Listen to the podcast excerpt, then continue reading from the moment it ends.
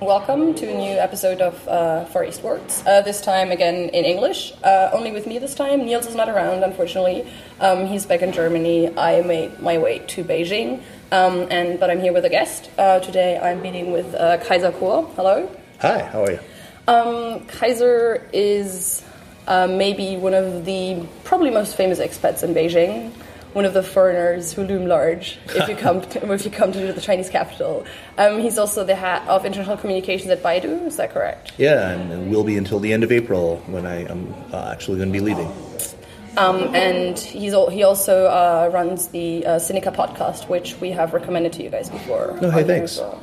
Um, actually, yeah, what will you be doing in the US, or is that secret? No, it's not a secret at all. Uh, we're going to be doing the Sinica podcast actually more intensely, uh, more frequently, and with better production, I hope. Uh, it's been basically acquired now by a new startup called SupChina, and we'll be announcing that only formally uh, in, in, in, in a, a few weeks still. Uh, Jeremy Goldkorn and I will will be working on that more or less full time. I mean, I'm, we're going to be doing other things as well, of course, but um, that's going to be our main focus work wise.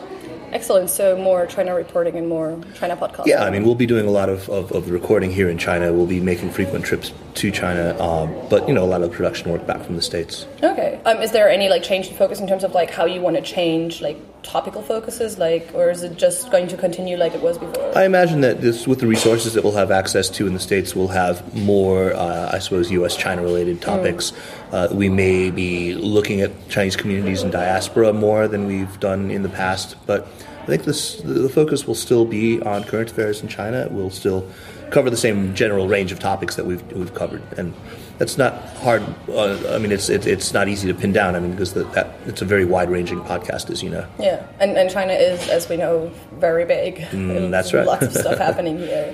Um, we also we just talked about a couple of things that um, Kaiser may be competent to talk about, and that he also like may have some interesting only maybe right, right, right. possibly we, will find out over the next hour maybe. Um, so basically, you you mentioned you were in China for the first time in 1981. That's right. So that's been quite a while. How, yeah, how did yeah. that happen? Um, I mean, my folks were born here, and uh, beginning in 1975, my father started making fairly frequent trips back to China, um, and that was you know before the death of in 76 of Zhu De and, and Mao Zedong and Zhou Enlai. Uh, he was uh, born in China and was uh, raised mostly during in Chongqing during the war, and went back to Nanjing, you know, still in his early teens, and then to to Taiwan, where he uh, studied. You know, he went high school and did his undergraduate degrees in in, in Taiwan. Uh, and so the slew of us, we were all born in the states. Uh, my my parents struggled uh, to keep us, you know, at least peripherally connected to China. I think in my case they did a pretty good job. And in '81, when we came back, I was, I suppose, I was the son who was most interested in, in making friends here and in really to get a sense of the place. I, I had I was sort of positively predisposed already toward Beijing. What was it like um, to come as like essentially an American? Oh, were you in high school? Or? Yeah, so I was in high school. Uh, as an American high schooler coming over to Beijing, what was that like? Well, I mean, after I was, you know, a very a skinny little stick of a thing, a 15 year old boy with long hair, and so everyone thought I was a, a horrifically ugly girl. Um, and they didn't know what to make of me. You know, I, I had these uh, what they called photo gray glasses. You know, I had you know corrective lenses, but they turned kind of dark in any light. So I looked like this this this kid who was always wearing these kind of dark aviator glasses, um, and was always walking around with his boombox, you know, pl- playing like Black Sabbath and Blue Oyster Cult music out of it. Uh, and uh, yeah, so I, I, I, was sort of aware of my own freakishness and kind of, uh, you know, as a 15 year old does, kind of relished it, uh, just being the object of so much kind of um, like curiosity. And I, I, did speak, you know, a smattering of Chinese. I was in, in enough to sort of you know, have rudimentary conversations. So I had a good time. I mean, it was a lot of fun. I mean, it was obviously enough to keep me coming back. Oh yeah. So, um, how long was that? Was it just for like a holiday? Or? Yeah, it was, it was about three months altogether. Oh actually. wow, yeah, that's, so, that's, quite a bit. Yeah. Yeah, and I was abandoned at one point uh, to sort of lived in this underground dorm for maybe about three three weeks or so. Um, you know, two stories underground. This place smelled, you know, very much like a urinal and uh, it was fun. It was, it was, it was good. I mean, I, I, was up for the experience, um, and you know, the, the next trip back in '86, the, the the the contrast already, the, the, the, the direction that China had moved, and the the, the um, the changes that were already so apparent between 81 and 86 uh, were enough to convince me that I needed to attach myself to this story.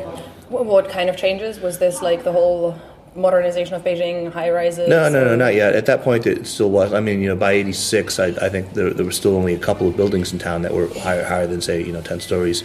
Uh, but uh, it was it was very clear, just sort of the um, the the look in people's eyes had changed um, already. You know, there was this intense interest. I mean, in '81, it was still very much. I mean, it felt like the, still the tail end of the Cultural Revolution. There was this notional already, you know, move toward reform and opening, but you didn't see it anywhere. Yeah. I mean, it was largely still confined to the countryside, right?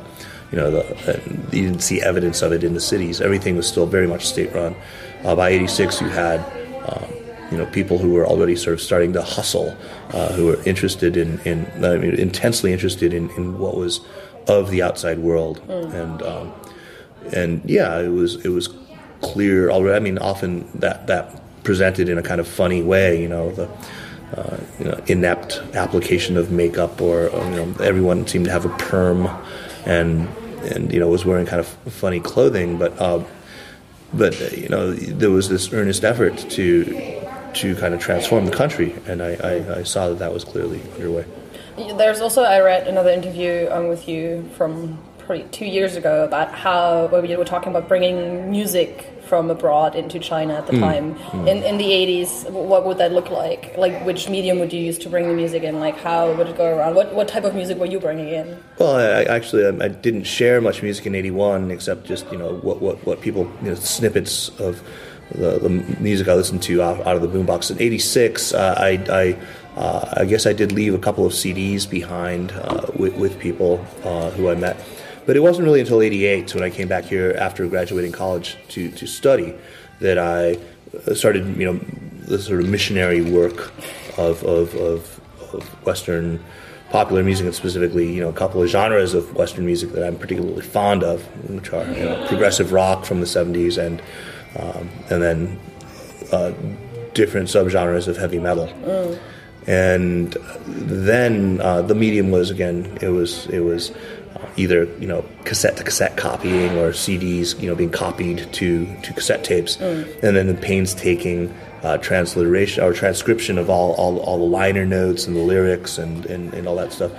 Uh, I, I, spent a lot of my, my time in the year 1988 and 1989, years 88 and 89, you know, making labels for people just, stuff, and uh, yeah, and there was a lot of explanation too. I mean, I think it wasn't. It, I understood that this stuff rooted in, in absolutely no context wouldn't make a whole lot of sense, and so there was a lot of sort of school of rock kind of teaching. Uh, explaining all, how these different subgenres of, of rock music related to kind of, you know, uh, Weltanschauung of, of these different uh, subcultures in, in, in, America, in, among American youth and European youth.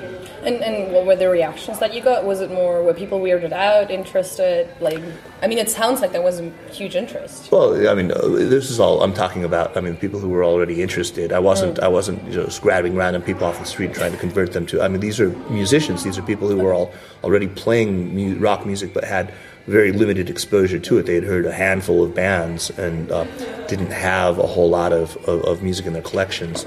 So, uh, you know, this wasn't preaching to a, a, a broad mass. This was, you know, these are people who, who were actively seeking me out to yeah. learn about the kinds of Western music that I represented. Mm. So it also probably helps to clarify that you were hugely involved in the Beijing music scene at the time. Yeah, I mean, starting starting toward the end of 1988 and then through 89, and then again, you know, through the early 90s and summer trips I would make back while I was in graduate school, and then sort of full time from 96 to 99. Mm. So like you were moving in the circles where people were experimenting already. Yeah, very much. Yeah. I mean, you know, back then, so I'm talking about the late 1980s. There was a circle. I mean, it was very conscious of itself as a circle. It, you know, the Yaogun Char. Mm. Uh, it was maybe 100 people, 100, 100 individuals, um, most of whom I could, you know, I, I, could still sort of name. i'm there, there were, you know, maybe a, a dozen or so constellations of bands. They were very loose, more like confederations. They were never like sort of fixed lineups in most cases. Uh, but there there was a, a, a I guess I mean, these people really stood off from the, from the rest of the world. I mean, like I said, there was this, these were the people who, you know, on any given weekend night, you would go to a party, you would see all of these people there, all of the groups. So you, you got intimate with a lot of them very, very quickly. What was their background? Like, what were the, like what were these types of people who then ended up like seeking out for Western music and Yeah. also making music themselves? I, I haven't really ever attempted a kind of you know a typography of them or a classification of them by uh, background, but I, I guess I would say that um, there was a disproportionate number of people who had fairly high-ranking military backgrounds. I mean, their, their parents they were from these you know so-called Jindao the you know the big you know military compounds. A lot of them had uh, exposure to like the. the you know, Gilgutwein, like the big state-run song and yeah. dance ensembles, uh, who you know their parents were were, were musicians already. Uh, others had backgrounds in actually in intelligence, you know, like the the Guojianquanju, the uh, oh, okay. you know, public sec- or the the Ministry of whatever state security, national security. yeah, national security. Then you you also had kids who were. Uh, you know, who for whatever reason, I mean, their parents had lived abroad, yeah. Uh, had been abroad, uh, and some of them were English speakers. Uh, I know, in the case of two of the guys who were pretty prominent in the scene at the time, uh, they were both they had both studied at. I'm not sure whether they actually finished uh, studies at the tourism institution. So they, they were training to be tour guides, and actually, it was through their interactions with foreign tourists that they, they were able to start collecting a lot of music. Yeah. So I understand like it makes sense to have like people who speak English, people who already have like a background in art. Do you have any idea why people with a military background were in that scene? Is it more because they had like the financial means to? They were well like well off, so they could go into something like that, or Yeah, mil- I have no idea why. I mean, I think Yeah. it's it's it's the, the sort of yeah privilege, I suppose that uh, they, they they didn't feel like they needed to to you know go work in factories or like. There were a couple of guys, you know, like Zhao Nian, the, the drummer of, of Tang Dynasty. He he was a factory worker. okay. Uh, there were- there were uh, others, for example. Um, let, let me think of let me think of yeah I mean a lot of them had, had very very humble backgrounds like Dou Wei his his uh, he he worked as like a, a, a attendant in a psychiatric hospital for a little while which may explain a few things. Uh, he- there were still others who uh, you know were were were j- just I- I mean children of, of very you know from very very privileged backgrounds so I can't really kind of you know, say, Yeah. disclose No. those, but yeah. no, that sounds like actually like quite quite a mix then ultimately of, of Yeah. different people. Who. And and so you that's also something we should probably say. You were also a member of Tang Dynasty. yeah, I was a member of a band called Tang Dynasty as one of the founders of it. Uh, Um, that you. What time did you found that band? Which year was that? so I mean, the, the the core of the band had come together by the end of '88, but the the band didn't you know launch, didn't have its first you know concerts as Tang Dynasty until '89. Okay, and if we want to put you into a genre box, what would that box be? I mean, it's sort of hard rock, heavy metal, uh, with sort of progressive rock pretensions, I suppose. Okay, and that, that was uh, actually quite successful in China. Yeah, yeah, yeah, it did you very, guys very well. toured quite a bits of the country. sold a lot of records. It did, yeah, did did very well. Most of them pirated, of course. But um, yeah, I mean, we were, I, I suppose, a household name for a while. Yeah, Yeah, the, the band still exists, right? yeah it still not a member exists. I'm not, I've not been a member in Yeah. 16 years or something like that. so. But you founded another band. Uh, I did. I, I co-founded another band in 2001 called Chunqiu, Spring and Autumn, and uh, played with that until. I mean, we, we haven't been active for the last couple of years, but technically we, we never broke up. So, So you s- still exists. Yeah, yeah. in although theory. we have, yeah, in theory, Well, not in practice, not in practice in either sense of the word. Well, like we don't we don't rehearse, we don't practice. There's this, so so there's still potential for you guys coming back. Yeah, I mean, I, I think that uh, we certainly will at some point. I mean, there's, there's, everyone is very, uh, we all get along splendidly. It's just that everyone has different projects, and I, I've been, you know, working full time and raising a family, and haven't really had that much time to devote to it. I've, I've got so many other projects that I've got going. So, uh, this is the one that's had to fall by the wayside, but it's the one that sort of makes most sense to set aside as one turns 50 and you know is no longer as nimble or dexterous as one used to be. Also, how would you say if you watch kind of like how metal and rock music develop in China, have developed since you came in, since you started getting involved in it? Um, ha- has it changed much? Is it still pretty much like a niche thing where like kind of the same people listen to it? Uh, it's still definitely niche, uh, but it's it's uh, you know because it's China because there are so damn many people. Even you know having a, a tiny per- fraction of a percentage of people being really into a form of music produces an awful lot of people, right? So you can s- stage a, a, good sized you know metal focused festival and, and, and pack it. You know there'll be a lot of people who show up. Um, but you know, relative to the, the number of people who like mainstream canto and mando pop, I mean, it's it's it's almost entirely you know it's vanishingly small. Yeah. But uh, I mean, it has changed a lot over over the, the, the decades since I've been involved in it. Um, you know, when we first started playing in 80, the late '80s, um, nobody listened to metal. It was just it was uh, it was. Completely unknown. Um, nobody differentiated between different genres of rock music to begin with, but uh, you know, metal. I guess what, the one thing it did have going for it was when people sort of thought of what a rock band ought to look like, they they did imagine guys with long hair and leather jackets and, and kind of you know biker boots. Uh, they did imagine you know uh, that kind of that that that kind of um, you know masculine uh, kind of leather metal image, right? So we, we, we definitely fit their their image of what, what a, a metal or a rock band ought to look like.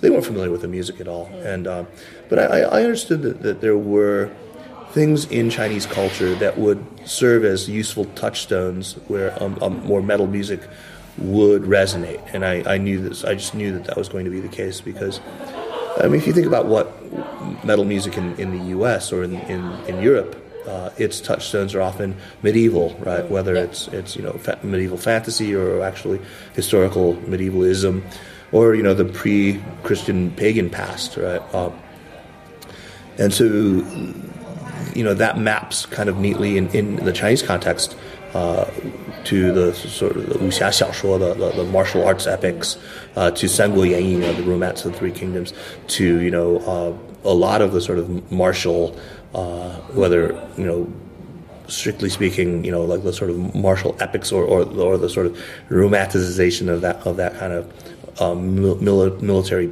heritage. Uh, you know, there's a lot of romanticism and heroism and sort of epic grandeur, which is all stuff of metal. Um, you know, it's missing a lot of things as well, right? And so, you know, it's it's hard to understand how uh, these bands that pattern themselves very much on sort of Scandinavian black metal, how they do that without like a, a Christian backdrop to be, you know, against, right? Because black metal is so anti-Christian, it's so, you know, sort of satanic and Luciferian. Uh, there isn't really that kind of context in China, so Yeah. kind of have to invent something.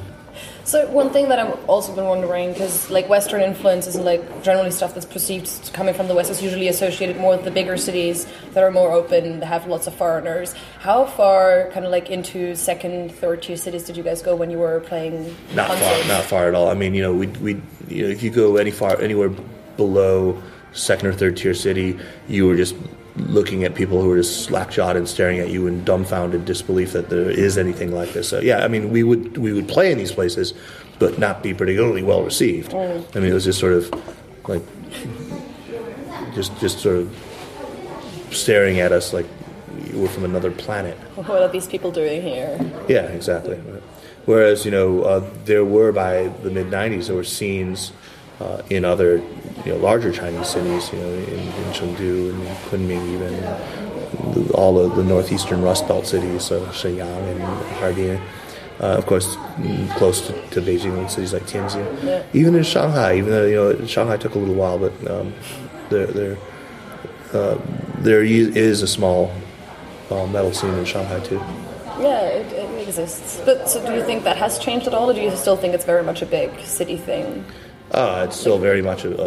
It's very. It skews northern. It skews industrial cities, um, as you would expect. I mean, um, it, metal takes root in the same kinds of soil conditions around the world, right? Um, it's the the main, uh, the defining quality of, of, of, of a country that makes or of, of geography that makes metal. Um, take root there is earnestness, right? Um, it's like why it's popular in Germany. It's like where there's irony and where there's sort of sarcastic humor, metal tends not to flourish. Um, where hipsters abound, metal does not. Right? It's, So maybe it will disappear from Beijing at some point. yeah, well, certainly from the Gulou area of Beijing. There was um, there was a piece in a German magazine recently that kind of portrayed metal in China as this social rebellion against state thing. Um, you look skeptical. No, it's it's, it's silly. I mean, there's there's really no basis on which to say that. I don't, I don't know. I, mean, I think it's it's this projection of this idea uh, that that has no gr- grounding. I mean, if you look at the lyrics of these metal bands, we talk to the musicians themselves. None of them are remotely interested in politics. None of them are knowledgeable about politics. So it's you know, it's not like this is not the 1960s, right? And this is not the United States. This is not. Um, I, I personally think that it's it's a stupid idea to look to rock musicians to, to you know to, to find political ideas at all. I mean, what you're, you you end up with is just people trying to reduce what are inevitably very complex issues down to a repeating verse and or a rhyming verse and a repeating chorus, which is just basically turning it into a slogan. And we have way too many goddamn slogans in this country already. That is very true. Yeah. On on uh, red, like on the right pieces of cloth. Right, uh, right, exactly. We Don't need to any more of those. that. Right. There was though, like I, I remember when like when I was here about a year ago, um, there were like lots of the festivals that were supposed to happen. So the music festivals were cancelled. But that was, um, would you think that's like symptomatic of like a trend, or is that was it more a function of the time? It's hard to say right now, but I mean, I, I, I, I'm quite sure that it has very little to do with the actual music. It's just putting a lot of, of people in their teens and their 20s together in a, in a, a, a place. Uh, this is not what you know the, Xi Jinping era likes. Right? They, they, they don't want the possibility of of you know mass protest. Gatherings. Right, right. Okay, then last question on music that I would have: if you were to recommend Chinese metal bands right now, that people like, if, if somebody were interested in listening into that, is there anyone you would recommend? Yeah, I would say. I mean, uh, obvious. I'll just get, get this out of the way first. But I mean, my my uh, most recent project, Chunqiu, we had an album out in 2006 that is available. You can look up Chunqiu, C H U N Q I U, or look up um, you know Spring and Autumn. Uh, watch us on YouTube or listen to us on YouTube. All all that album is all up there, uh, and, and, or it's on it's on you know all those other streaming sites as well. So. Uh, and then I think uh, on another band I would check out if you're into harder stuff, sort of um, thrash with kind of deathy vocals. A band called Suffocated. Uh, we share a guitarist with them. Um, they're they're quite good. Zhixi is what they're called in Chinese. Uh, yeah, those those two bands I would I, I I think are, are a good place to start. No selfish. Uh, Self promotion. That, that that's allowed. That's okay. Okay, Um, well, well, I'll definitely put um, links, uh, maybe to some of the songs Great. into the show notes, so people can have a look at those. please do.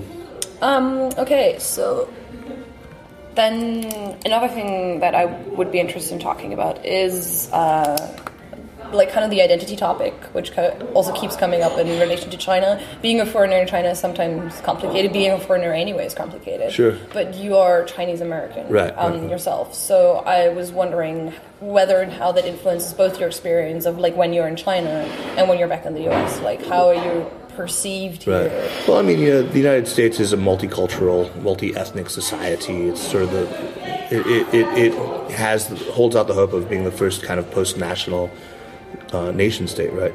Uh, which is which makes it really easy to be there. I mean, there are no people who are puzzled by one such as me, right? You know, they're used to, to, to, to meeting people with East Asian faces who speak accent-free English and who you know are, are, are conversant in, in all things American.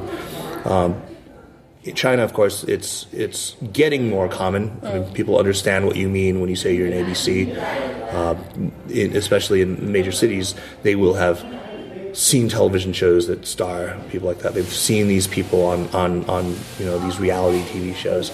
They've encountered these people in popular culture. They've encountered them in real life. You know, they may have relatives who are married to them. Um, so it's not unusual anymore. Uh, in, in, in major cities, it doesn't take too much explanation, uh, but that doesn't mean that it frees you of all um, kind of complications. Um, there are inevitable complications that arise from trying to inhabit kind of two identities simultaneously. Not all ABCs, not all American-born Chinese or Chinese Americans want to do that. Yeah. Uh, many of them just just absolutely reject categorically the idea that they are in any meaningful way Chinese. I don't. I, I want to be identifiable. I want to be able to look at myself in the mirror and see myself as both. Uh, of course, I fall short. I'm, I can look at myself in the mirror and feel, you know, 100% American. That's not a problem. I don't. I can't yet feel like I have the mastery of the body language, the, the, the mastery of, of, of the subtlety of social situations, a command of the language uh, that allows me to claim full identity as a Chinese person. But I guess I don't know that many people who've come closer, so I, I feel pretty good about it. I mean, 20 years in Beijing is uh, quite some time. Yeah, I mean, married to a Chinese that. woman, and, and yeah, I mean, um, yeah, I, of course, it, it's it's it's not easy. It's it's it's not easy to do, uh, and especially when you kind of like like I have, I've tried, I've decided to carve out a space for myself as somebody who is an explainer, somebody who, who wants to interpret China to uh, Western audiences, to English speaking audiences. Um, and And also to German audiences, yeah, well, English speaking German audiences, presumably. hopefully. and so there's this thing where my impression is that when you then meet people in China and you explain to them that you're related to people who moved abroad from China, then there's still this sense of belonging. People tell you, "Oh, then you're kind of one of us. You're Right, more right, right, one right. of us than." This like this other person who doesn't have any genetical links to China. That's right, There's that's like right. a sense of community. You're all kind of like part of this big Chinese community. Right. There's no neat uh, ethnic lines that, that China has ever uh, decided. I mean, it's it's it's Chinese identity is extremely blurry around the edges, so that it does. Yeah, it tends to, for better or for worse, uh, try to include all people, irrespective of you know. I mean, there, there, there's this sort of blood dimension to it, which is. It, you know, it, it may sound faintly ridiculous to, to people now, but um, it it doesn't uh, if you are Chinese. It, Yeah. it, it, it seems second nature if you are Chinese.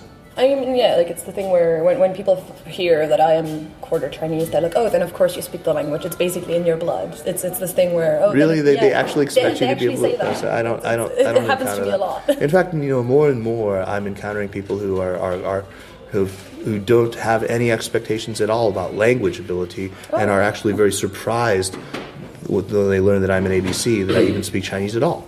Oh, that's interesting. Yeah, because the impression is that the ABCs are the ones who kind of like go abroad and then and then forget their Chinese entirely.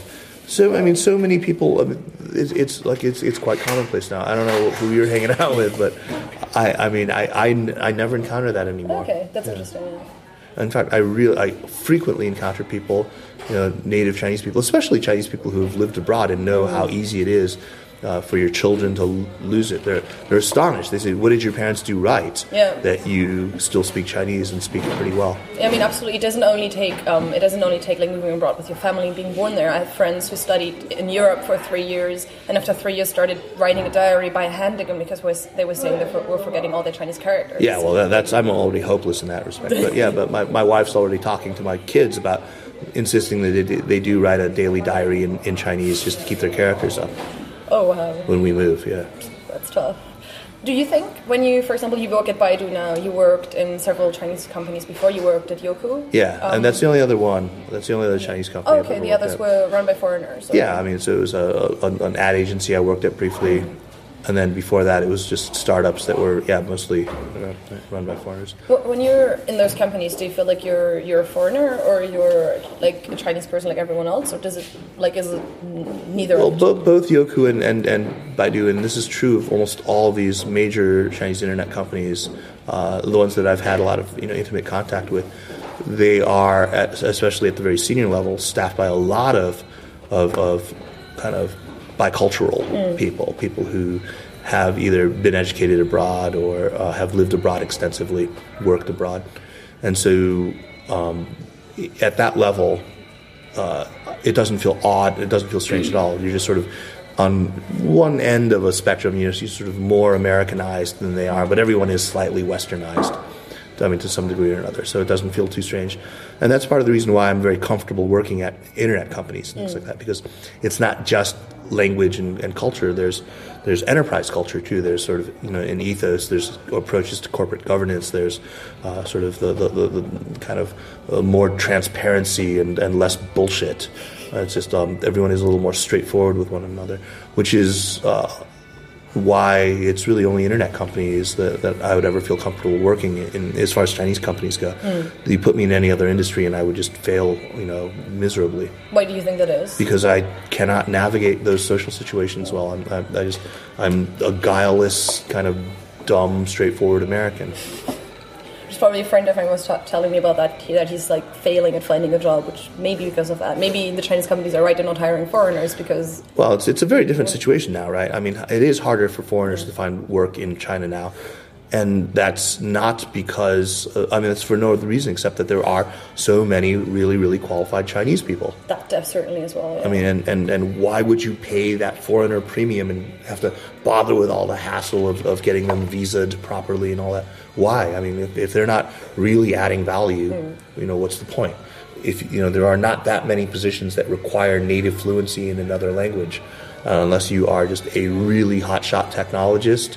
You bring something of, of, of spectacular and uh, sort of you know unique value to that company. Why are they going to hire you? Yeah. Like there's there's still like the stereotype, so that's something that may be especially interesting in the context of the tech industry because also in Beijing there's like a massive startup uh, startup scene. Absolutely, yeah, yeah. And there, I've been talking to a few people about like hiring talent because there's still this idea abroad that the Chinese system mostly churns out people who can like learn stuff by heart, um, who not really creative. Yeah. Like the tip, like the whole like innovation debate. That's you, you seem skeptical. Yeah, I'm very skeptical of that. I think that yeah, I I think that was you know ten years ago certainly that was true. Maybe even five years ago, not now. yeah. So the definitely changed as well. Absolutely, yeah. yeah. So you do you, do you have like the typical uni- like university dropouts like the runs You up the brick style absolutely, as well? yeah. You have a lot of these, you know, you have high school dropouts even who, who have gone on to do know, spectacular things. Uh, you know, this this wunderkind, um, Shen I can't remember his his his. I, I can't remember. Anyway, he was he was a guy who went to BGI, Beijing Genomics Institute, when he was in still in high school, uh, and then never went to college. Went down to Shenzhen and, and has started uh, another company since then. Yeah. I, I, did you guys do a Sinica? We talked about him a Yeah, bit, I think you mentioned him in one of the Yeah, yeah, episodes. yeah, yeah, yeah. I'll, I'll put the link to that. Um, I, was with Christina. Christina Larson, that's yeah. right.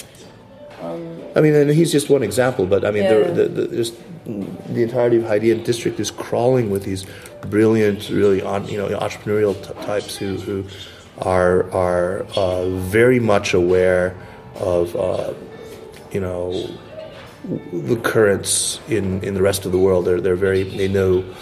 Uh, you, you can't stump them on you know new startups in Israel or in, in, in Silicon Valley, right? And so, also when you talk about that, like that, that sounds very much just like Silicon Valley and almost any entrepreneurship scene anywhere else in the world. Well, no, there's Um, not anywhere else in the world. There are only a few places in the world that are like that, right? I mean, it's really besides Silicon Valley and maybe you know Tel Aviv, uh, maybe Berlin. Where else? You- you- I mean, you do have kind of a scene in London. I'm not like Yeah, a- kind of a scene in London, but right. So you'd say the one in Beijing is like It's a really yeah, it significant one. dwarfs that's- it dwarfs anywhere else except for the Silicon Valley Okay, and fair. Shenzhen, right? Yeah.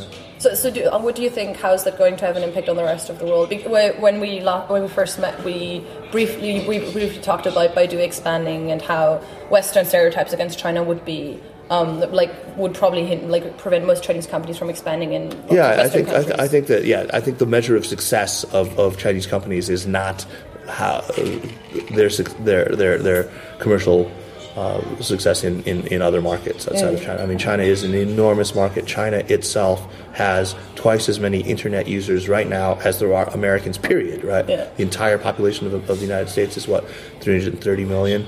So yeah, you have 686 million people on the internet in China.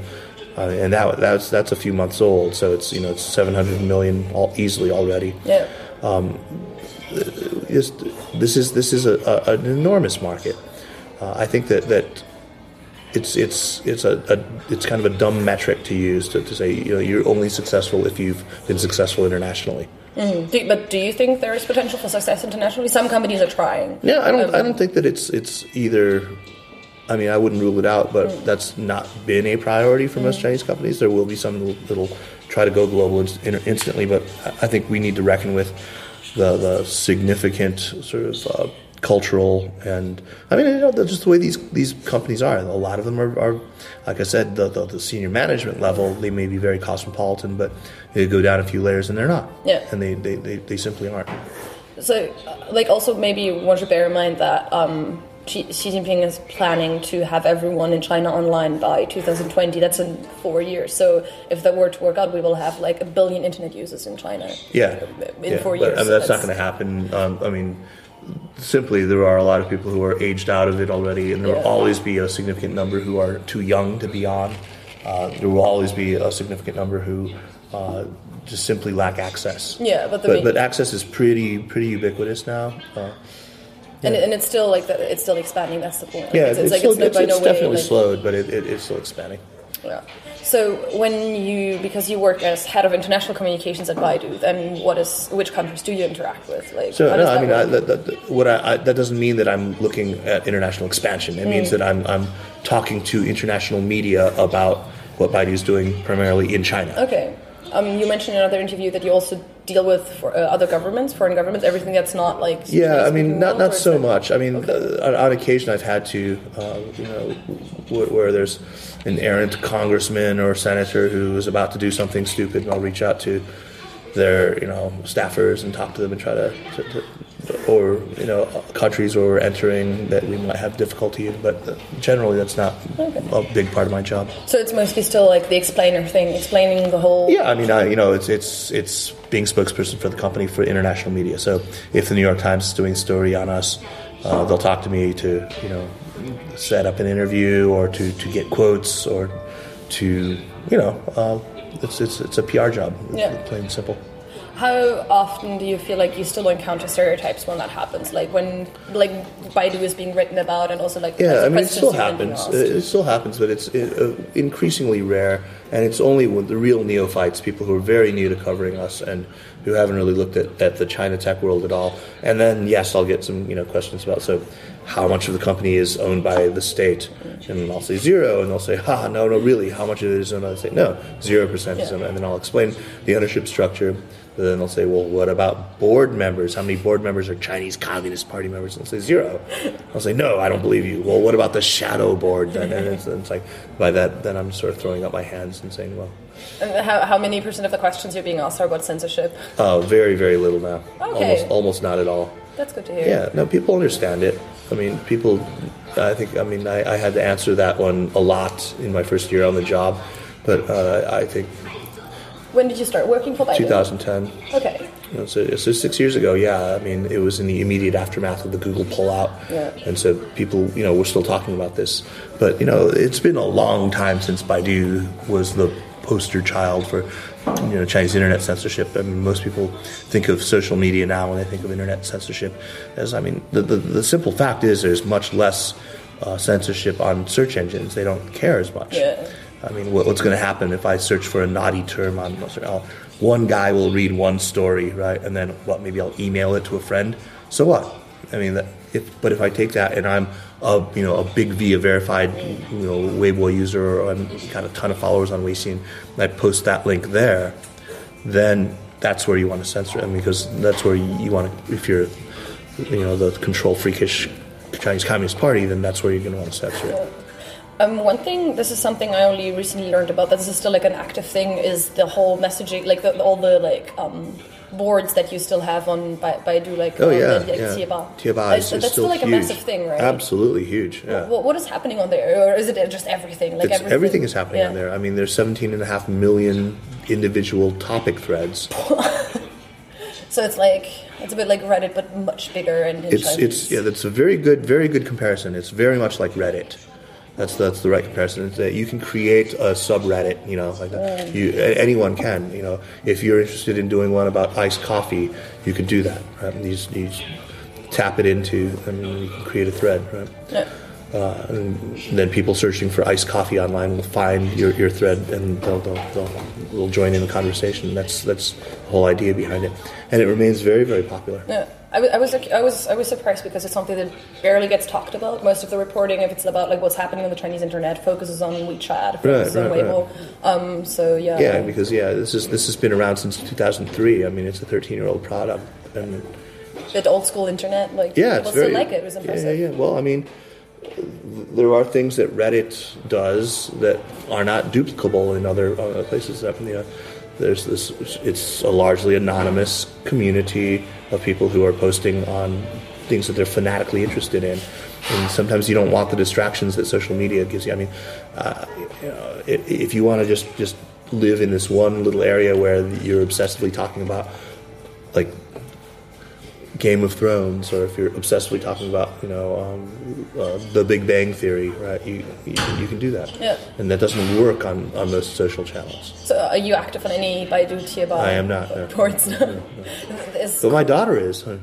Yeah, I I was like, I was wondering, is Quora your um? Quora is where I is, live. is yeah, your right, Tieba, right, right? right. So if uh, if you like, if anyone looks for um Quora questions on China, there's likely to be an answer by. Yeah, well, I don't know if there's. It's like I mean, I, I don't answer all of them. I mean, I answer ones that I can answer, but um, uh, yeah, I, I really love Quora. In fact, I got my, just got my Oh my god. top writer. Top writer 2016. my satchel.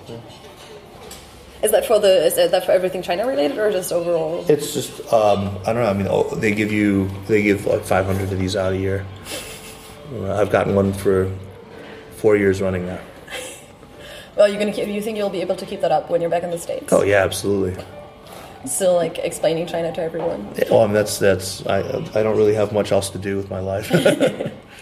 One thing also like we oh okay we still have time that's cool. Um, when it comes to kind of like perceptions of China, and so when you go back to the states, do, are you mostly in? Um, oh yeah, I forgot to ask. Where did you grow up in the states? I, I was born in upstate New York. Okay. I grew up there until I was about 12, and then I moved to Tucson, Arizona. I lived there until 18.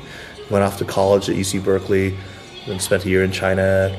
Came back to Arizona for graduate school for many years, uh, and then after I dropped out in '96, I came back to China to live. Okay, so when you go back, do people still like ask you? What are the questions people ask about China? What, what do people in the U.S. want? to know? They're not. They're. I mean, there's an incredible lack of interest in, in, in anything outside of, of the United States. Um, this is something that, that many kind of, of of my peers who have gone back to China lament that you can engage in a conversation about this fabulously interesting 20 years you've had in China with your American friends for 10 minutes before their eyes glaze over and they want to talk about sports or the, the election or, or something else. Uh, they're not that interested. So, so do you think um, going back is, is are you only going to be explaining China to the people who are already interested, or is there? I hope to grow the level of interest in, in, in, in China. I think that it, it will grow secularly. It's a, there's no question. You know, this is the most important bilateral relationship on the face of the earth. It will continue to be for you know our foreseeable future. Uh, no, no question that these are the two you know mighty powers that will shape you know the future of mankind for the most part for the time being. Apologies to the German listeners, but that's simply true. Um, you had your chance. and- It didn't didn't work out that well. Didn't work out that well, Probably better for everyone. Yeah.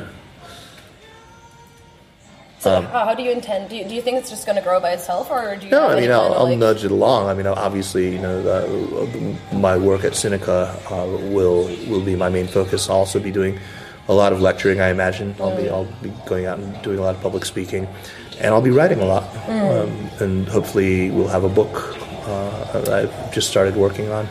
Nice. And uh, if if all goes well, um, I may you know broaden the range of, of American people who are you know interested in China beyond this really superficial level of China is sucking away American jobs. Yeah. You know, China is manufacturing cheap goods.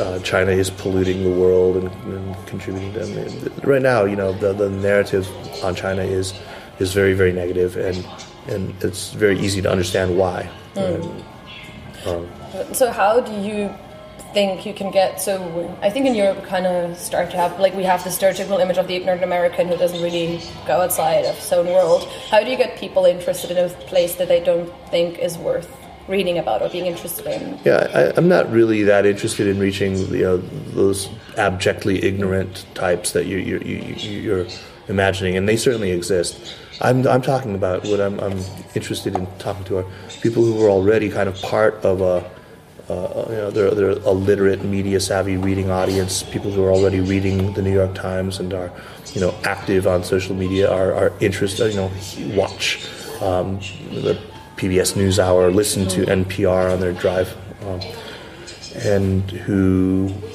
are hearing a narrative on China, mm. but are not hearing a, a particularly nuanced or um, contextualized narrative on China. So, do you think that's also like the negative uh, narrative you described? Is is that also what most um, English speakers? No, I think the, the, I think that, that, that, at a slightly higher level of sophistication, it, it's very much focused on human rights and on the lack thereof in China. Mm. It's very much focused on um, you know this this grand debate on you know uh, can this country continue to be to function as a more or less market driven economy and maintain an authoritarian uh, style of governing. Um, that's what, what most people think of uh, as sort of the, the, central dilemma of China, mm. uh, which is which is interesting. I mean, and it, it is something very much worth talking mm. to and talking about. Yeah. But maybe also there may be stuff beyond that. Oh yeah, yeah, yeah. Of course there is. Yeah. I mean, that's that's what I want to hopefully uh, open some eyes to when that you know it's not. It doesn't boil down to that. Yeah, no, absolutely.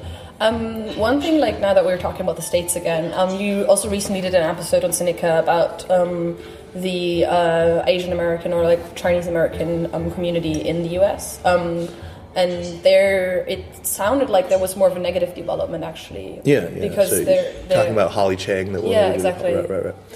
Yeah, that was. Um, the, the, it's it's a very disturbing trend that we're starting to see right now, where Chinese American researchers, scientists, people working, you know, as technologists in large corporations, are being uh, targeted by law enforcement in the United States, being actually sort of racially profiled. Yeah. I mean, I think that, that to, to, just, you know, um, to, to, to, get right down to it, it's um, it's a it's a very very bad situation, uh, and I think that people who are apt to be targeted don't know how to protect themselves, don't yeah. know um, what their rights are. And so Holly was on our show, I should be very clear, not as the executive director, the acting ex- executive director uh, of the Committee of 100, but she talked about what the Committee of 100's work is in this area. Uh, and it's it's it was a, I, I recommend anyone who's interested in this topic to listen to that podcast. Oh, yeah, so so can I absolutely. Um, yeah, I will put a link down in the show thanks, well. Thanks. Thanks, Catherine. yeah, no, that was um, that was quite it was quite interesting because usually when we talk, like especially also in Europe, again when we read about the U.S., it's something we read about um, racism um, against African Americans. That's kind of like the main focus. Um, sometimes yeah. we could talk about like, especially thanks to Trump, about how um, Mexicans are treated. How, right. Well, like, I mean, the, I, the narrative me, happens. But. Let me be clear that I think that those are much bigger oh, yeah. problems. I mean, I, am not suggesting that we need to stop thinking about those and turn our attention to the plight of Asian American or Chinese American scientists. Uh, I, I, I, certainly don't think so. Uh, but you know, fortunately, we, we don't. It's not an either or choice yeah. So there's also like it's, it's a community that like the way you grew like if you the way you grew up in like a Chinese American community did you feel like there was a community? I didn't grow up in a Chinese American community. Okay. I, I, mean where we lived there were very very few other Chinese American families. Mm. All. And we'd see them on occasional weekends and we'd see my, my parents' old school chums and their children, but it wasn't I wasn't in a uh, Chinatown or anything mm, like that. Okay. It's in a suburb, all white suburb. Do, do you think that's like thing? Is there a Chinese American community throughout like the country who can say like these people kind of like belong together? They feel like they're similar and work together. There is advocacy. I, I, I, think that that um, there is not. I think there's there's huge differences depending on you know when you went over. Uh, for example, you know there's families that have had roots in America since you know the 1860s, right? Um, there are the folks who, who went over mostly from South China to build the railroad. There's another wave of migration, uh, you know, say in the 1950s uh, from Taiwan, to which my parents belong. Mm. Uh, it was after the Civil War uh, or toward the end of the Civil War. Uh, you know, they, they, people who went to Taiwan and then uh, moved to the States and there's a huge wave of people who were the post 79 mainlanders who went over. There's a large Hong Kong community that went over uh, before handover and after 89. Um, th- there are all sorts of different, um, and they don't all, you know, have the same political agenda. Yeah. Certainly don't break down in their politics even you know remotely similarly. And, uh, so it's it's it's it's quite diverse.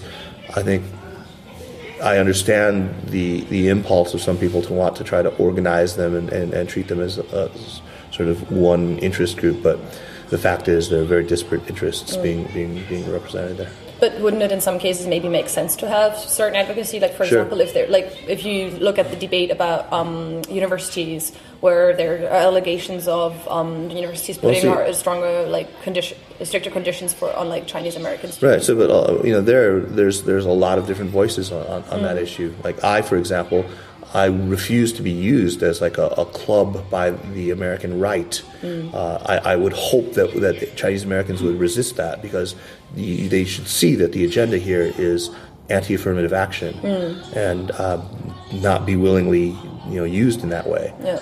But there are plenty of people who, who, who do take that position, who, who, who are you know, and who are willing to to, to, to speak up on that issue. I, I'm I'm certainly not one of them. I, I do believe that if you look at uh, Chinese Americans, Japanese Americans, Korean Americans, uh, even Vietnamese Americans, their average uh, household income is higher than the average white Americans, Yeah. and so they're not exactly in totality a, a disadvantaged minority. They are uh, an underrepresented minority. There are very many areas in which, uh, you know, but I think that that access to to higher education is not an area where Asian Americans are particularly suffering right now. Mm.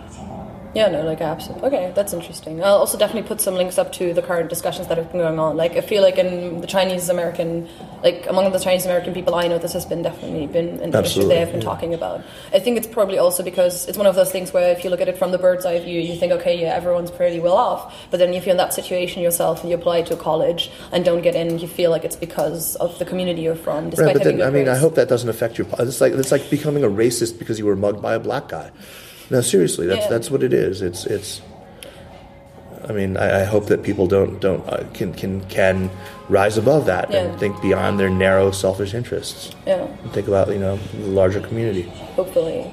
Do you think um, do you think the, the, the amount of Chinese students from mainland China who are now applying to U.S. schools and U.S. universities is influencing the view of Chinese Americans at all, or do people Oh yeah, like absolutely. separate those? No, no, they, they, it definitely influences. I mean, because they, they can't, they don't necessarily know the, the difference.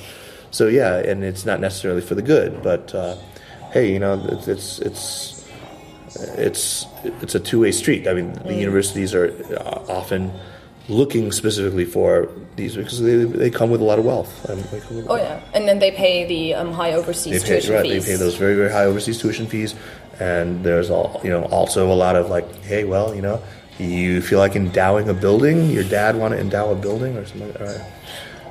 Yeah, a lot What do you think the image is of those Chinese students that are coming over in the U.S.? Um, most of the reporting I've read was fairly negative. negative. Yeah, yeah, yeah. Um, it's very negative. Uh, and you know, unfortunately, uh, there are constant uh, incidents that reinforce these really ugly stereotypes. You know, of these privileged kids with their you know really expensive cars.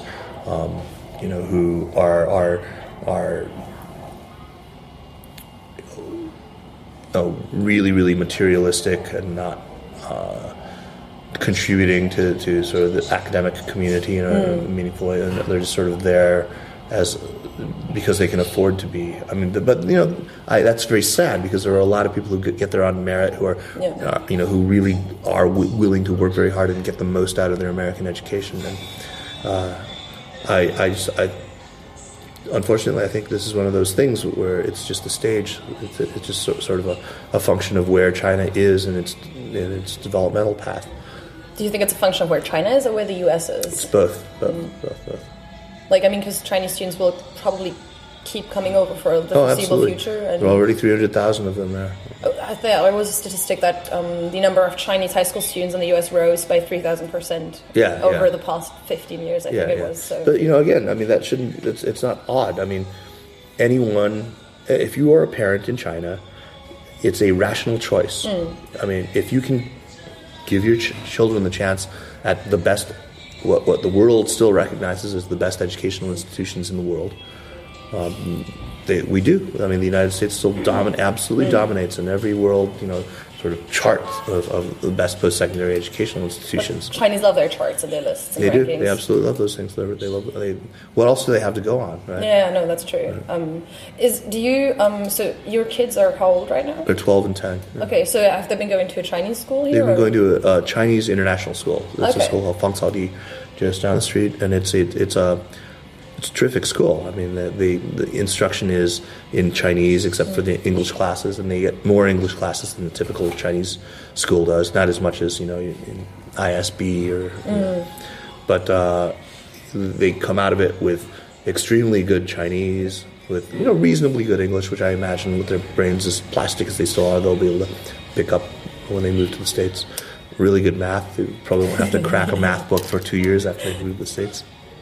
Yeah, that's definitely an advantage. So maybe we can, like, as a closing topic, because you will also be moving away from here in the near future. Can we maybe talk about raising children in Beijing? What is that like? Um, Yeah, I mean it's it's an there's there's obviously pluses and minuses of it. I mean the minuses are pretty obvious, right? Is, is that the pollution is terrible, that you don't have a lot of sort of green space to run around, and they they're not as as, as active and, and they're not participating as much in say team sports or things like that. food security, that is Yeah, food security is a big issue, of course, um, uh, and also you know privilege. You know, I, I, I, I we work very hard to keep them from developing ideas where you know it's it's very easy for a kid walking around in the streets of Beijing to figure out who is sort of of what strata. They see mingong, you know, these these uh, migrant workers, and Yeah. they, they can see just just from you know the the, the, the deep creases in their face and the dirt under the nails and the, the, the big huge parcels they're carrying around that these are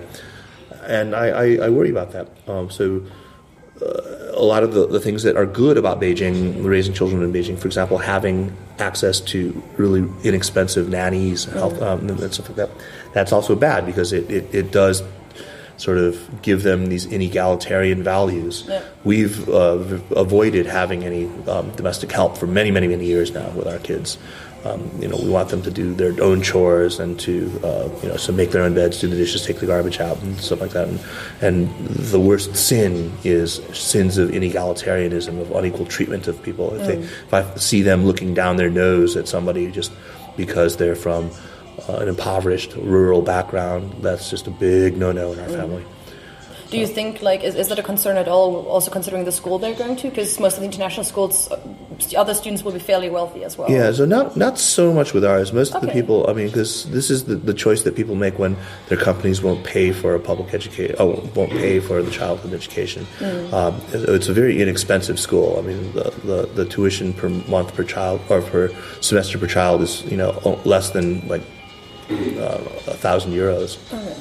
So it's Definitely, definitely very cheap compared to the international schools. Right. Um, in, in, in oh yeah Beijing yeah that- that will- incredibly cheap. We'll, we'll put, well, I'll try to put, find a link with some information on that because those actually are ridiculously expensive. Yeah, yeah. I mean, it's a good school. I mean, you do have to, to, to test into it and everything, but Hmm. it, it's it's fairly simple. Uh, many of my, my friends have had children who've gone through that school, and they all turn out just fine. Do they prepare um, children to take the Gaokao Yeah, ultimately? or? yeah. They, I mean, it's it's it's not Gaokao track, but elementary schools aren't really supposed to be. Now you can, so you can go directly from that school into you're ready for uh, like. Uh, 55 or number 80 middle school, which are which are again open to foreign students, uh, and most of their classmates who don't move away at this age, and a lot of them do at this age. You know, after finishing sixth grade, a lot of them will go because I think there's sort of this consensus among a lot of parents that uh, elementary school education in China is very good. They learn a lot of discipline. They learn a lot of you know they do they do do a lot of rote memorization, but you know you haven't kept them in so long that they, you've you know beaten any creativity out of them, and so then you know junior high and high school in the states and college in the states is is, is a, the next like sort of logical step. Okay, so maybe I just want to push you a bit on the positive parts of raising kids in, in China. Which which parts are you going to miss when you go back to the states? Well, I mean, you mean just just related to the kids. yeah, or like also in general, we can. Well, I mean, I think um, in general, obviously, there's you know, my friends and food and the wonderful, uh, just the front row seat I've had to this this remarkable uh, just transformation of this gigantic chunk of mankind. And I mean, humanity has not seen many episodes of this this sustained uh, and large scale transformation. So I mean, I'll miss having a, a, a, a, you know courtside seat to, to that, Yeah. a ringside seat or whatever for for the kids, uh, as far as what I'm, I'm really going to miss for them, um, I, I don't really I can't think of much. I mean, I, I Okay. would much rather. I'm the the only reason we're leaving is because it's time for the kids to have their exposure to you know to, to, to give them a shot at being truly bilingual and bicultural.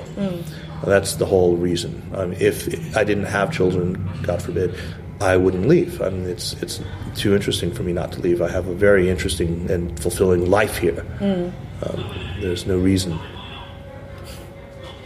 So do you think when your kids go to college, you may come back? Yeah, I think. I, well, I'll, I'll be back a lot. Um, I mean, But it's not the I- same as living here. No, it's it's not not the same. It's not the same. I, I think, yeah. I mean, I think both once both are once my son is also in college. I think it's a very very good likelihood that I'll come back here to live. So that would be in how Oh, many? too long, too, a very Oh, long time. what- what do- He's only ten now, so he, Oh, it's eight So eight years from now. So almost ten more years. Any any ideas on what you think where China will be going in that point? Like, what do you think? No, that's what the do you one. think? I, I, just I can't I can't I can't. I mean, it's impossible to know. I mean, it's just so hard. There's too many too many pieces in motion right now. Mm. Yeah. Too many moving parts. It's impossible. To Probably anything. still in, in, in, ten, in 10 years. It's Yeah, yeah. I mean. I, who knows? I've just resisted any kind of prediction, and I still will resist, resist any kind of prediction. Probably a wise decision. Um, excellent. Thank you very much. Thank you, Catherine. Um, and we do a thing at the end of the podcast where we do some recommendations. Usually we don't recommend like like you guys do like an article or something. Uh-huh. Usually we usually try to um, recommend a particular source of information about China. Like for example, we recommended your podcast in the past. Okay. Have you? Do you have any? Yeah, sure. I mean, I think so. There's a, a terrific app. Our my I'm going to be working with this company called Sup China, S U P China.